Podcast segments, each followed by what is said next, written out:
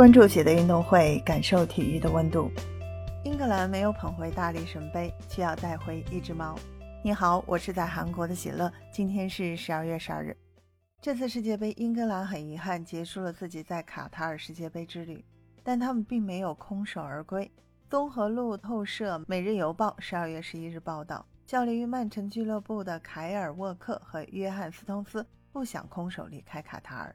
他们将一只在本次世界杯期间和他们成为朋友的流浪猫带回英国的训练基地。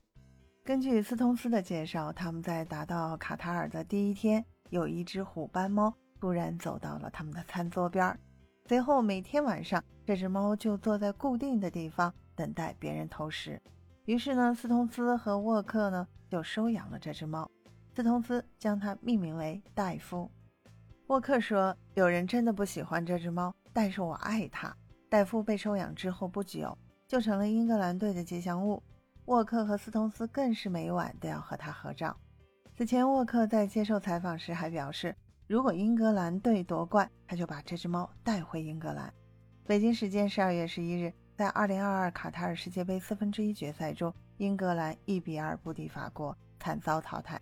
尽管英格兰队已经出局，但斯通斯和沃克还是决定将戴夫带回去。现在，英格兰各位球员已启程回家，而戴夫也离开了球员们在卡塔尔居住的酒店，前往当地的兽医中心进行血液检测和疫苗接种。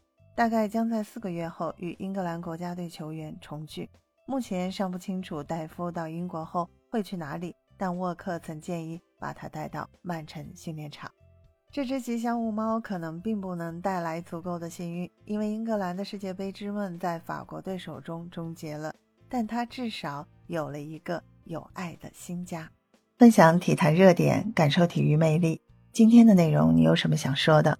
欢迎在评论区给我留言。感谢收听喜乐运动会，也欢迎您的转发、点赞和订阅。我们下期节目见。